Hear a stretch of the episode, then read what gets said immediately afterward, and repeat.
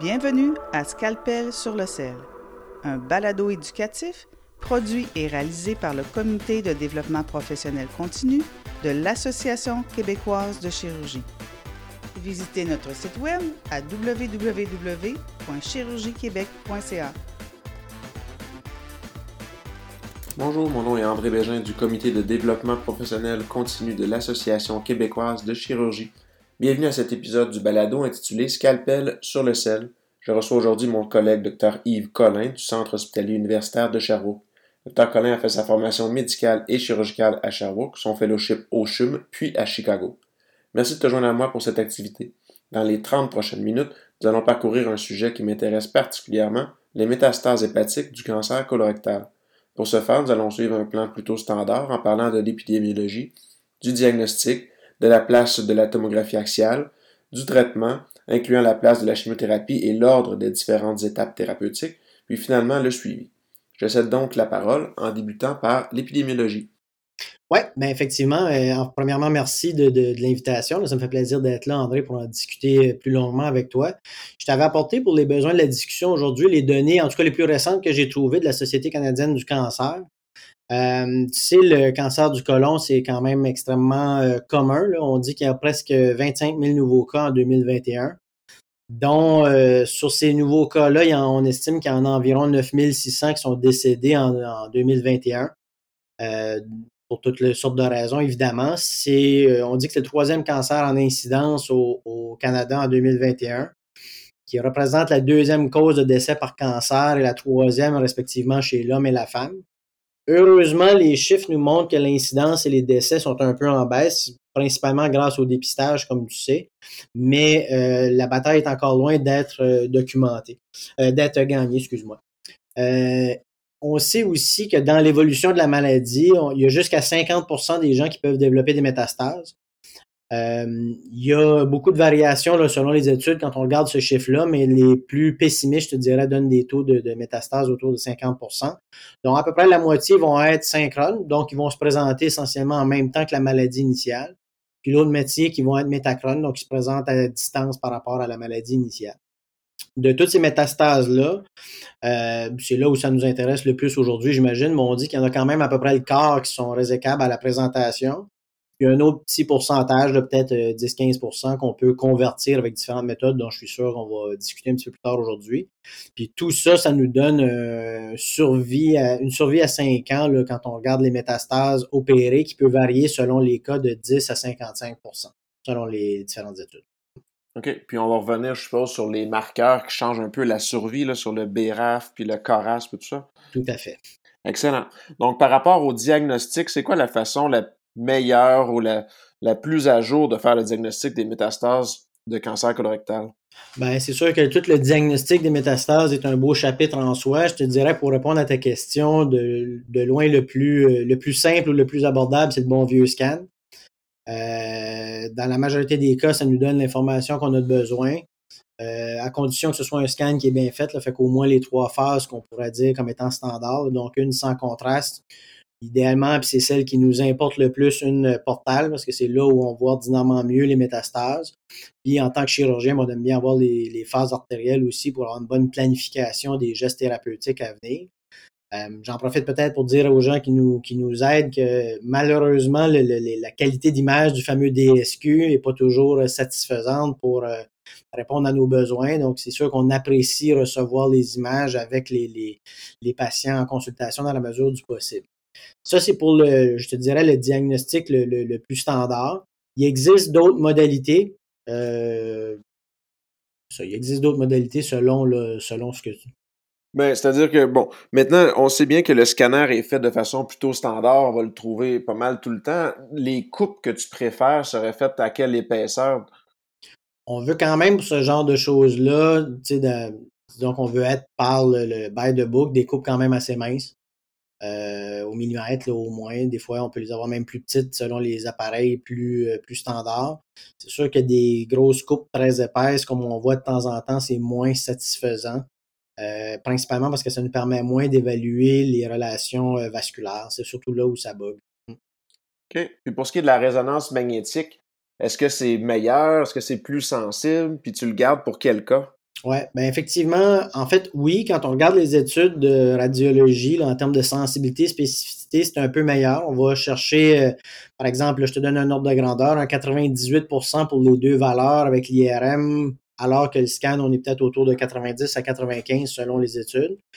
Euh, ceci étant dit, il n'y a pas de preuve ou du moins pas de science beaucoup qui nous dit qu'on devrait en faire pour tout le monde. Donc, on les garde ordinairement, ces examens-là, étant donné l'accessibilité un petit peu plus difficile puis les coûts associés pour des cas un petit peu plus particuliers.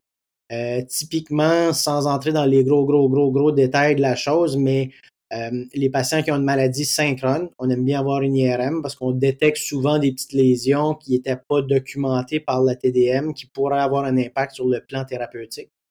Même chose dans les contextes de stéatose hépatique importante, tout simplement parce que euh, du foie gras, l'imagerie euh, scanner standard, ça pourrait avoir essentiellement la même couleur, la même densité, je devrais dire, que euh, des métastases, donc on peut en manquer des plus petites. si on envisage un traitement qui est non chirurgical, puis la raison de ça, c'est qu'on ne fera pas d'échographie par opératoire si on n'opère pas le patient. Donc, encore là, il pourrait y avoir des petites lésions qui seraient manquées. Euh, la pertinence de ça reste à déterminer, mais c'est dans des cas de ce genre-là qu'on va euh, beaucoup apprécier avoir une IRM de, de, complétion. Ou évidemment, s'il y a une contre-indication à l'iode intraveineuse, par exemple en cas d'allergie ou d'insuffisance rénale, mais qui permettrait quand même d'avoir l'IRM, ça pourrait être des belles indications de, de penser à cet examen-là, soit de façon complémentaire ou en remplacement du scan, tout simplement. OK. Puis est-ce qu'il y a une différence entre le gadolinium ou encore le primoviste pour ce qui est de la résonance magnétique? Oui, ben définitivement oui. Là. Puis euh, c'est sûr que peut-être que certains de nos auditeurs sont un petit peu moins familiers. C'est sûr que les contrastes hépato-spécifiques comme le Primovist, c'est pas disponible partout, partout, partout, mais il y a une pertinence. Euh, ordinairement, on aime bien avoir les deux. C'est-à-dire que normalement, on va commencer par une résonance au gadolinium qui est essentiellement une résonance, j'oserais dire, standard. Des fois, la deuxième, on va la faire au Primovist. Euh, sans entrer dans le gros détail, mais c'est que l'un est vraiment complémentaire à l'autre, notamment des lésions de type hémangiome qui, comme tu sais, sont tout à fait bénignes. Euh, à l'IRM ou au Primovis, des fois peuvent donner le change pour une métastase. Donc, on ne veut pas non plus faire du surdiagnostic, évidemment. Le fait d'avoir les deux examens, on fait ordinairement un euh, au gadolinium en premier, et le deuxième après la chimiothérapie néoadjuvante, le, le Primovis, pour comparatif. Comme ça, on a les deux examens pour on a toute l'information pertinente. Excellent. Donc, si je comprends bien, vu que c'est un peu moins accessible, on le garde au synchrone parce qu'on n'a pas le, test du temps comme le métachrone, donc on a moins de chances de se tromper.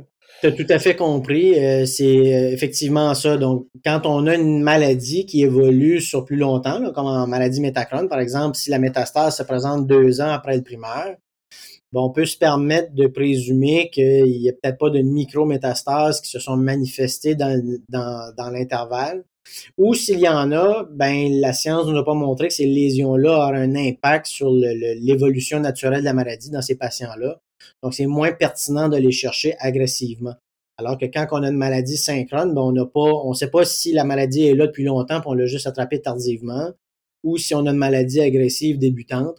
Donc là, c'est plus pertinent. Puis la littérature nous montre que de trouver les autres lésions additionnelles qu'on manque, ben oui, là, on a un impact sur le, le pronostic et le devenir du patient. Sachant que la sensibilité, on a dit tantôt 98 ou avoisinant, spécificité, même chose, est-ce qu'il reste une place pour la biopsie? Euh, très peu, honnêtement. Euh, normalement, avec les imageries modernes puis l'histoire clinique compatible, on va avoir, euh, on, est capable d'établir le diagnostic de métastase hépatique de cancer colorectal sans biopsie. Puis en gros, ben c'est simple. C'est un patient qui a une histoire de cancer du côlon ou du cancer du rectum avec une imagerie compatible. C'est ça le diagnostic. On n'a pas besoin d'aller plus loin. On peut enclencher le, traitement. Il y a toujours des zones d'exception. On pourrait imaginer, par exemple, j'en avais parlé dans, dans, la présentation que je t'ai amenée pour la discussion d'aujourd'hui, mais un patient qui aurait une histoire à la fois d'un cancer de l'estomac qui a été traité et d'un cancer du côlon, puis on se présente avec une lésion dans le foie, ben comme tu peux savoir, les deux vont se ressembler beaucoup à l'imagerie alors qu'il y en a une qu'on voudrait opérer et l'autre pas. C'est des cas euh, vraiment d'exception. J'ai vu ça euh, une fois. Donc, c'est, je pense que nos auditeurs peuvent retenir qu'on n'a essentiellement pas besoin de biopsie, de ne pas retarder le traitement pour, euh, en attendre Donc, une fois que tu as une imagerie satisfaisante, est-ce que c'est à ce moment-là que tu aimerais déjà voir le patient? Oui, définitivement. Euh, plus tôt on les voit dans leur plan de traitement, le mieux c'est. Pour toutes sortes de raisons. On va parler de résicabilité dans un instant. Il y a beaucoup de choses à, savoir là-dedans, mais la réalité, c'est quand on regarde un peu les algorithmes, on se rend compte que tout dépend de l'opinion du chirurgien hépatobiliaire, dans le fond, à savoir s'il y a un plan curatif possible pour les métastases. Euh, donc, en principe, on devrait être très, très, très vu très, très, très précocement dans, dans la décision de prise en charge de ces patients-là. Excellent. Puis maintenant qu'on a beaucoup parlé de scan, résonance magnétique, l'éléphant dans la pièce, qu'est-ce qu'on fait avec le TEP? Encore là, c'est très, très, très euh, discutable, je te dirais, avec les deux examens dont on a déjà longuement parlé, le scan et l'IRM. Il ne reste pas beaucoup de place pour la TEP. La TEP va être intéressante, surtout, je trouve, pour la maladie extra-hépatique, qui pourrait. Euh, la question qu'il faut se poser, c'est toujours est-ce qu'on va avoir un impact sur le plan de traitement? Donc, euh, par exemple, si on a un nodule pulmonaire de 15 mm, puis on veut savoir si cette lésion-là est du cancer, oui ou non, ben, peut-être que le TEP peut nous amener une, information additionnelle. S'il y a des micronodules pulmonaires de 2-3 mm, ils ne seront pas vus à la TEP de toute façon, donc l'examen est essentiellement, dans la plupart des cas, futile. Euh, même chose si on pense qu'il peut y avoir de la carcinose, tout en sachant que la TEP n'est pas le meilleur examen pour cette condition-là, mais des fois, si elle est positive, ça peut faciliter notre décision. Mais c'est encore définitivement, comme la biopsie, un examen qui devrait être fait au cas par cas seulement et non pas de routine. Fait que je pense pas qu'il y a lieu de retarder la prise en charge des patients pour obtenir une TEP. Si je résume, on fait le scanner, on demande une consultation s'il y a des métastases, puis ensuite, de concert avec la consultation, on décidera s'il y a des examens subséquents à venir. Euh, tout à fait. J'ai parlé longtemps, mais pour dire exactement ça. Donc, pour ce qui est de la chirurgie maintenant, qu'est-ce qui a changé récemment? C'est-tu pareil comme c'était il y a 20 ans ou bien il y a des choses qui sont différentes? Ben, c'est sûr que, tu sais, on a plusieurs collègues qui ont fait des, des, formations il y a quand même pas si longtemps, mais je te dirais que la conception qu'on en avait même à l'époque où moi j'étais étudiant résident de la chirurgie hépatique a quand même beaucoup changé. Sais, dans le sens où on a maintenant quand même une bonne portion de cas qu'on est capable de compléter par scopie avec tous les avantages qu'on connaît à cette approche-là. Euh, la durée chirurgicale est moindre, les pertes sanguines sont ordinairement moindres. Euh, la récupération après la chirurgie, avec le, maintenant qu'on vit à l'époque ERAS, est beaucoup mieux qu'elle était. Puis la préparation anesthésique est beaucoup moindre. Là. on peut même voir des patients, ben, tu le sais, on n'en a pas beaucoup ensemble, mais où on va se contenter d'accès veineux périphérique de bon calibre. On n'a plus besoin des voies centrales ou des fameux SWAN dont on entendait parler. Donc, sans dire que c'est une chirurgie qui est devenue banale, mais l'accessibilité puis la sécurité associée à la chirurgie est pas mal meilleure qu'elle était. Donc, parlant de sécurité, qu'est-ce qu'on peut s'attendre comme complication? Est-ce qu'on peut aller jusqu'à faire une hépatectomie en chirurgie d'un jour? Ouais, ben c'est sûr qu'il faut avoir des bons cas choisis. Je te dis pas que c'est la recette pour tout le monde, mais euh, on, en a vu, on en a fait, c'est des patients bien sélectionnés qui comprennent bien la, game, comme on pourrait dire en, français. Euh, un cas par scopie, oui, ça se fait définitivement en chirurgie d'un jour dans certains cas.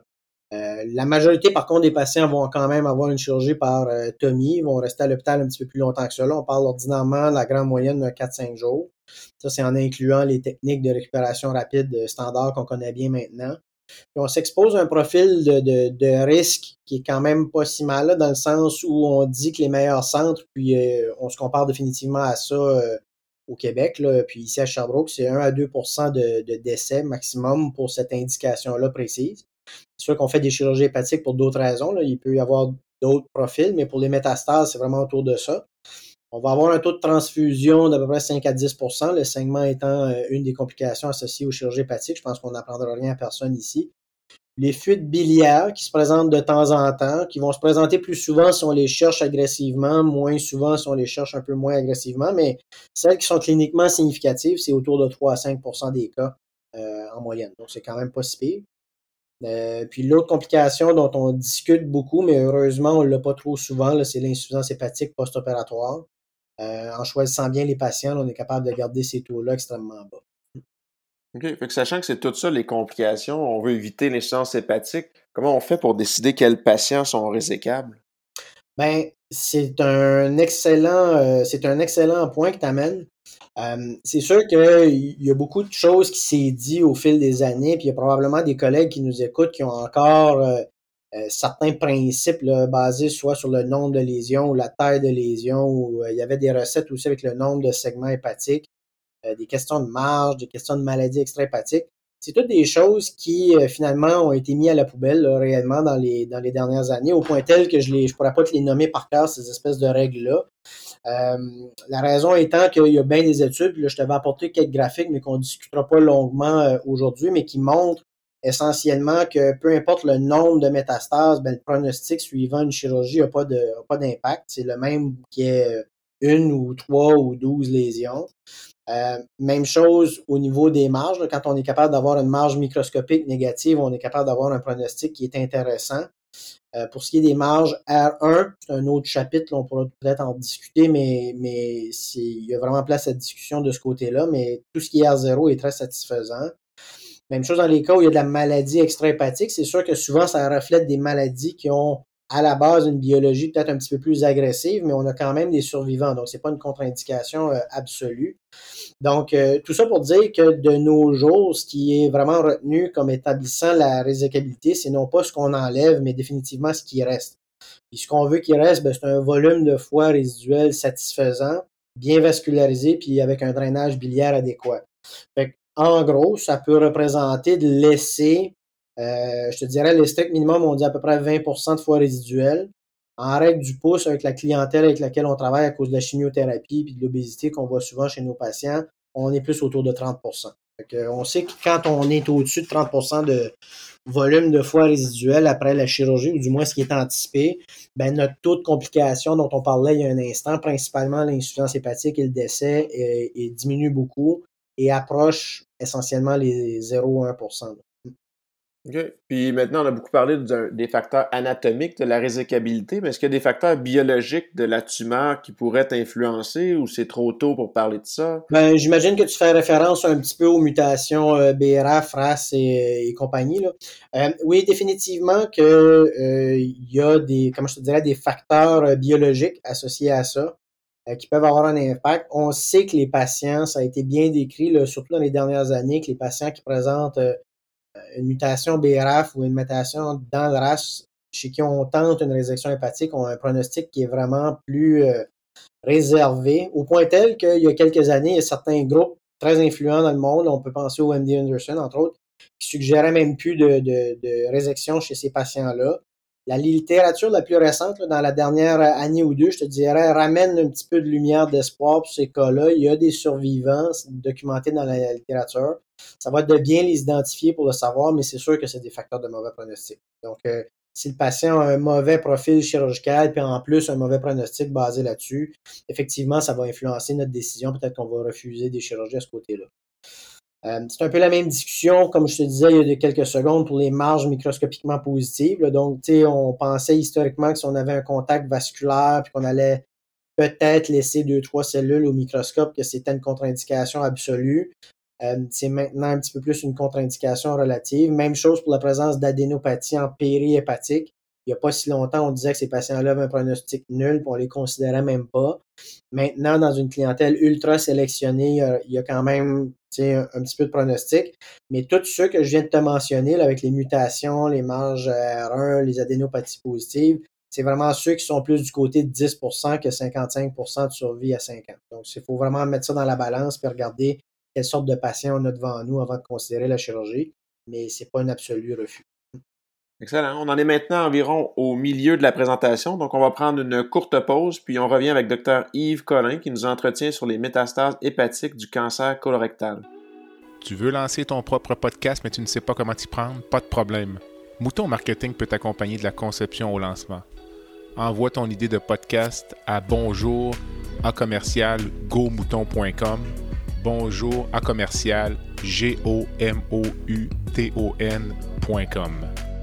l'univers du podcast t'attend.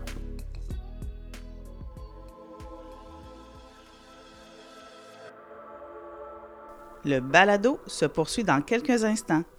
Le contenu de Scalpel sur le sel est présenté à des fins éducatives. Nous n'offrons pas de conseils spécifiques aux patients. Nous vous encourageons à contacter votre médecin.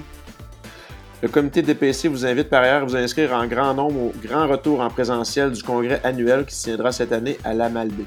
On est maintenant de retour avec Dr Yves Collin. On parlait tantôt de qu'est-ce qui est résécable, qu'est-ce qui n'est pas résécable. Maintenant, si les tumeurs sont trop grosses, ça empêche de réséquer de façon sécuritaire puis garder du foie. Est-ce qu'on a des trucs pour les rendre résécables, ces patients-là? Oui, en fait, euh, il y a différents trucs que je dirais la littérature ne met pas beaucoup l'emphase là-dessus, mais personnellement, je les classe essentiellement en trois catégories. On peut essayer de diminuer le volume de la tumeur, donc euh, tout simplement réduire la maladie qu'on veut réséquer ou essayer d'augmenter le volume du foie en profitant du fait que c'est un organe qui se régénère. Différents trucs qu'on peut utiliser de ce côté-là. La troisième façon, ben, c'est d'essayer d'utiliser des techniques qui nous permettraient d'enlever le moins de foie possible. Euh, normalement, ça tourne autour de ces trois, euh, trois approches-là pour essayer de transformer des patients non résécables en patients résécables. Excellent. Donc, on parle de chimiothérapie. C'est quoi le standard actuellement pour la chimiothérapie? Comment ben, on rentre ça dans le schéma de traitement? Fait que il y a, euh, je te dirais que malheureusement le standard devient moins standard. Euh, il y a beaucoup de possibilités, puis il faut se faire une tête un petit peu là-dessus. Il y a quelques années, je te dirais, on pensait avoir euh, trouvé la réponse ultime en se disant ben ça prend du néoadjuvant, en se disant que l'approche de chimiothérapie en, en sandwich, si tu veux, avant et après la chirurgie, euh, était la, nouvelle manne. Euh, malheureusement, ben, cette étude-là, entre autres, l'étude de Norlinger, dans les résultats préliminaires, nous donnait bon espoir. Mais finalement, une fois l'étude terminée, on s'est rendu compte qu'il n'y avait pas beaucoup d'impact sur le overall survival à la fin. Donc, finalement, l'approche est euh, revenue depuis peut-être un an ou deux quand on regarde les différentes lignes directrices. Moi, j'aime beaucoup personnellement le NCCN. Euh, qui fait une bonne revue annuelle dans tout ça, ben, on voit qu'ils ont ramené plusieurs sortes de, traitements de chimiothérapie euh, disponibles. Par contre, le bon vieux Folfox, euh, de reste, je te dirais, la chimiothérapie de routine qu'on va utiliser pour, pour réduire le volume tumoral en vue d'essayer de convertir un patient non résécable en patient résécable. Euh, on va chercher un taux de réponse d'autour de 50 à 60% puis les collègues oncologues maintenant connaissent ce régime-là quand même très bien, ce qui fait que le profil d'effet secondaire est quand même euh, très, très, très, très acceptable. Si jamais euh, cette molécule-là est pas, ben, en fait, ce, régime de molécules-là, je devrais dire, est pas, pas acceptable ou n'a pas d'effet après quelques cycles, ben, on peut remplacer par le régime qu'on appelle Folfiri, donc essentiellement à base d'irinotécan.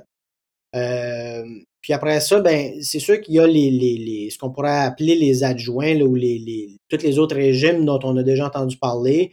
Euh, nos auditeurs vont peut-être apprendre, ou en tout cas, peut-être il y en a qui sont au courant, là, mais que le, le, le Folfoxiri ou le Folfirinox, selon comment on veut le, le dire, mais la chimiothérapie à coup de quatre molécules, combinant l'oxali et l'inotécan, euh, va nous donner un petit peu une meilleure réponse, mais on n'a pas beaucoup de preuves qui nous montrent qu'on a nécessairement euh, que si on l'utilisait de façon systématique, on convertirait plus de patients.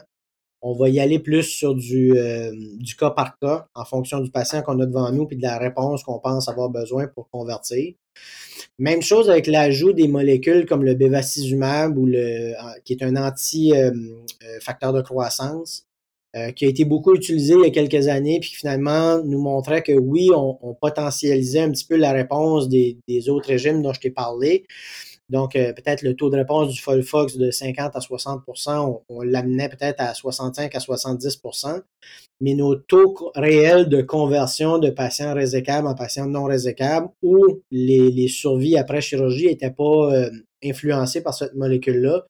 Donc, elle a beaucoup perdu de son, de attrait. Je te dirais, moi, personnellement, je la, la demande essentiellement jamais. Euh, on vit avec quand les oncologues l'ont choisi pour des raisons purement oncologiques, mais d'un aspect chirurgical, c'est beaucoup moins à la mode que c'était. Les molécules comme le cetuximab ou l'anti-EGFR, ben, ont des profils de réponse intéressants, mais ils sont limités, comme tu sais sûrement, aux patients qui ont euh, qui n'ont pas de mutation dans le RAS, donc qui ont ce qu'on appelle un RAS sauvage. Euh, ça, c'est évalué sur les biopsies et la pathologie, évidemment. Puis tout ce qui est immunothérapie euh, est prometteur, ou du moins l'était beaucoup. Finalement, on se rend compte que ça a un effet euh, principalement dans les patients qui ont des instabilités microsatellites, encore là déterminées par la biopsie, la pathologie, les analyses histologiques. chez ces patients-là, il y a des bons taux de réponse. J'ai pas eu personnellement à m'en servir en termes de, de néoadjuvant pour du downsizing ou pour avoir un impact sur la, le volume tumoral, mais ça fait partie des algorithmes. Ça pourrait être discuté euh, encore là en comité euh, pluridisciplinaire. avec les dernières études qui sont sorties, est-ce qu'on dirait qu'on a été un peu, on a trop étiré la sauce avec la chimiothérapie? Euh, dans quel sens tu, veux, tu suggères qu'on a... au nombre de cycles, est-ce qu'on la tendance actuelle, est-ce qu'elle est à, réduire les cycles? Puis combien on en donne avant d'opérer? Ouais, ben ça, c'est des bonnes questions. En fait, euh, pour répondre à ta question, je te dirais qu'il y a beaucoup d'experts qui pensent maintenant qu'effectivement, on donnait trop de chimiothérapie à ces patients-là. Euh, le standard, tu sais, comme en, je te dirais, euh, chirurgie de métastase, était 12 cycles de Folfox. Puis il y a beaucoup d'experts qui commencent à penser que 12, c'est trop. Combien devrait-on en donner? Ben, tout ça, c'est à l'étude. Je te dirais que le standard de traitement, quand on veut réduire une tumeur puis convertir un patient de, de non résécable vers résécable, on aime ça quand on a notre réponse après 4 parce que c'est là où on n'a presque pas d'effet secondaire hépatique de la chimiothérapie. Versus, on peut se rendre à 6. Chez certains patients, on peut en donner plus. Là, on a déjà réséqué des patients chez qui en avait reçu euh, vraiment beaucoup de cycles. Mais le, le 6 cycles est vraiment ce qui est reconnu comme étant, euh, euh, je te dirais, le, plus acceptable. S'il n'y a pas de réponse en dedans des 6 cycles, ben là, on doit avoir des nouvelles discussions avec notre patient, puis le pronostic est, soit subi, excuse-moi, un impact de, de toute évidence. Donc, si on a une bonne réponse, je comprends qu'entre 4 et 6 cycles, ça peut servir de période tampon aidant à la gestion du temps opératoire. Oui, définitivement. Puis c'est probablement là, euh, tu sais, je veux dire, on, je pense pas que le but de la discussion aujourd'hui était de, faire des oncologues de nos auditeurs. Mais euh, effectivement, quand on regarde les bénéfices sur la survie globale, il y a quand même des études qui nous montrent que la chirurgie seule pourrait être efficace. Par contre, personnellement, j'aime beaucoup utiliser la chimiothérapie avant la chirurgie dans la mesure du possible parce que, bon, un, ça plaît l'esprit de tester si la molécule est efficace pendant qu'on a de la maladie mesurable. Et euh, également, euh, ben, ça facilite beaucoup la gestion, comme tu dis, du temps opératoire. Dans le sens, ça, ça nous permet d'étirer un peu sur euh, plusieurs semaines la période fenêtre idéale pour opérer les patients dans le contexte des deux dernières années de pandémie, je te cacherai pas que ça, ça a valu de l'or, cet aspect-là. Je n'irai jamais jusqu'à donner de la chimiothérapie à quelqu'un qui n'avait pas d'indication d'en recevoir, mais quand il y a une indication d'en avoir à quelque part dans le plan de traitement, euh, souvent de la donner avant la chirurgie, c'est intéressant. Excellent. Maintenant qu'on a parlé de la chimiothérapie puis qu'on vient de dire qu'on voulait avant une hépatectomie, les autres traitements, on les rentre où? Donc, si on a une métastase synchrone, on fait le colon où? Puis en contrepartie ou concomitant à ça, si on a besoin d'une embolisation de veine porte ou autre technique de volume, on rentre ça où dans tout ça? Ouais, fait que ben, tu viens de le mentionner, l'embolisation de veine porte, de veine hépatique, tout ça, c'est des trucs qu'on a aussi pour euh, augmenter le volume de, de foie. Donc évidemment, il faut les faire avant d'opérer le patient. Normalement, on a notre augmentation de volume pour ces techniques-là maximale autour de 4 à 6 semaines. Fait qu'on va viser les faire à peu près 4 à 6 semaines avant le, geste chirurgical.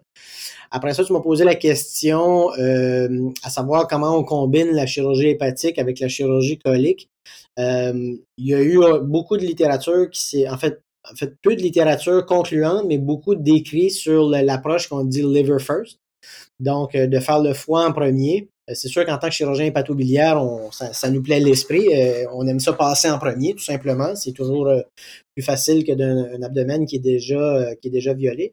Par contre, quand on regarde vraiment la littérature, ben, elle nous suggère plutôt que l'idéal quand on a les deux à faire, donc le foie et le côlon, ben, c'est de faire les deux en même temps.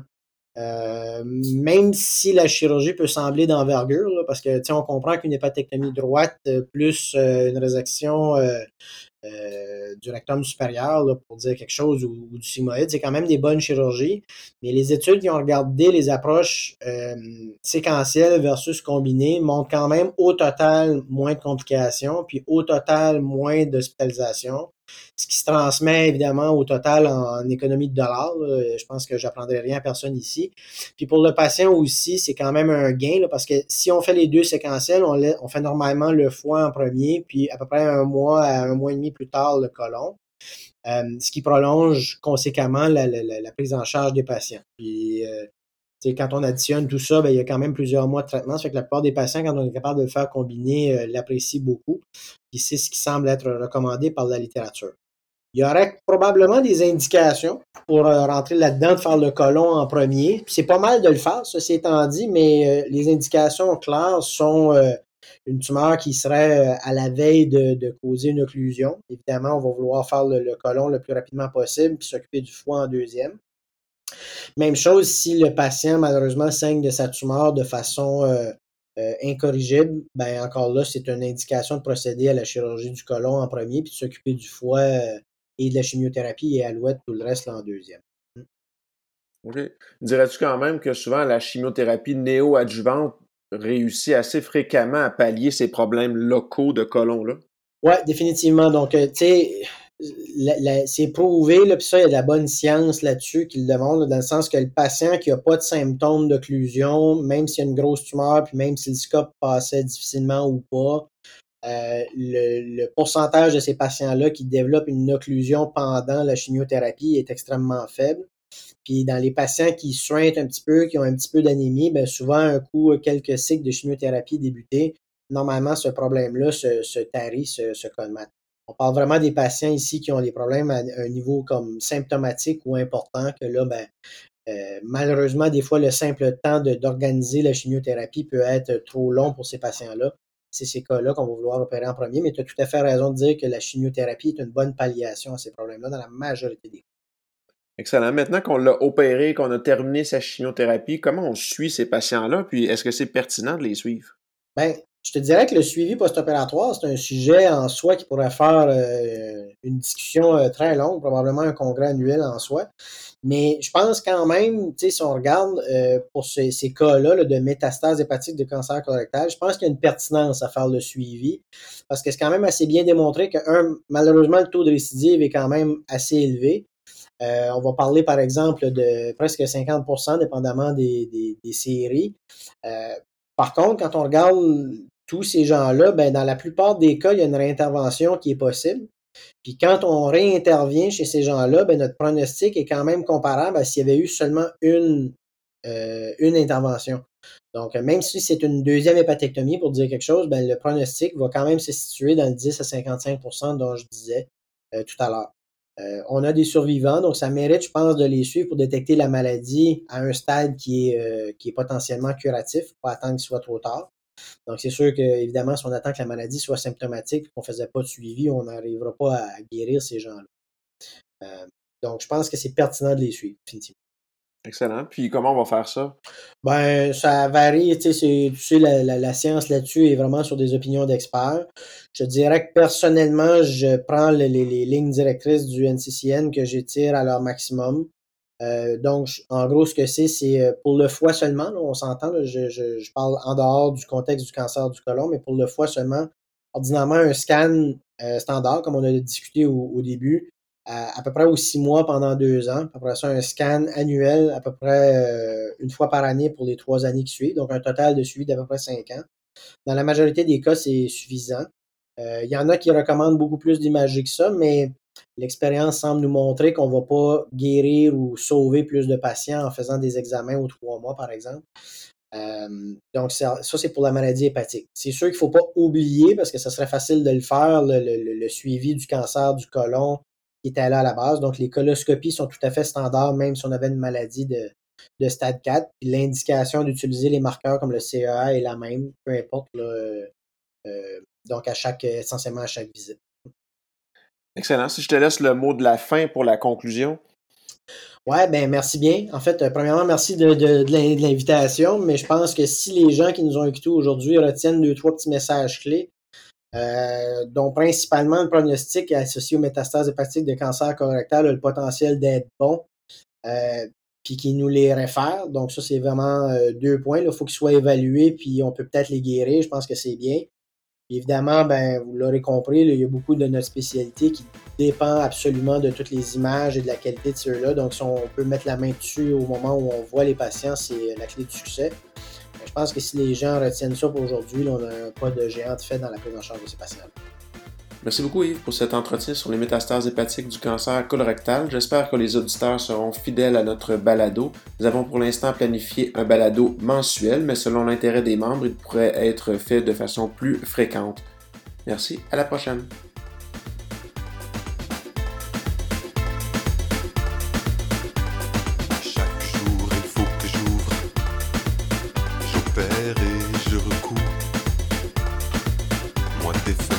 je j'ai des artères plein les bras. J'ai fait renaître, mis en état. Sur terre, n'a pas deux comme moi. Je voulais avoir la gloire. Je vu dans le bloc opératoire. Je voulais avoir la gloire. Je vu dans le bloc opératoire.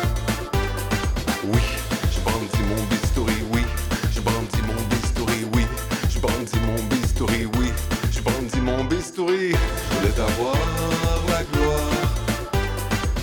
Je vu dans le bloc opératoire.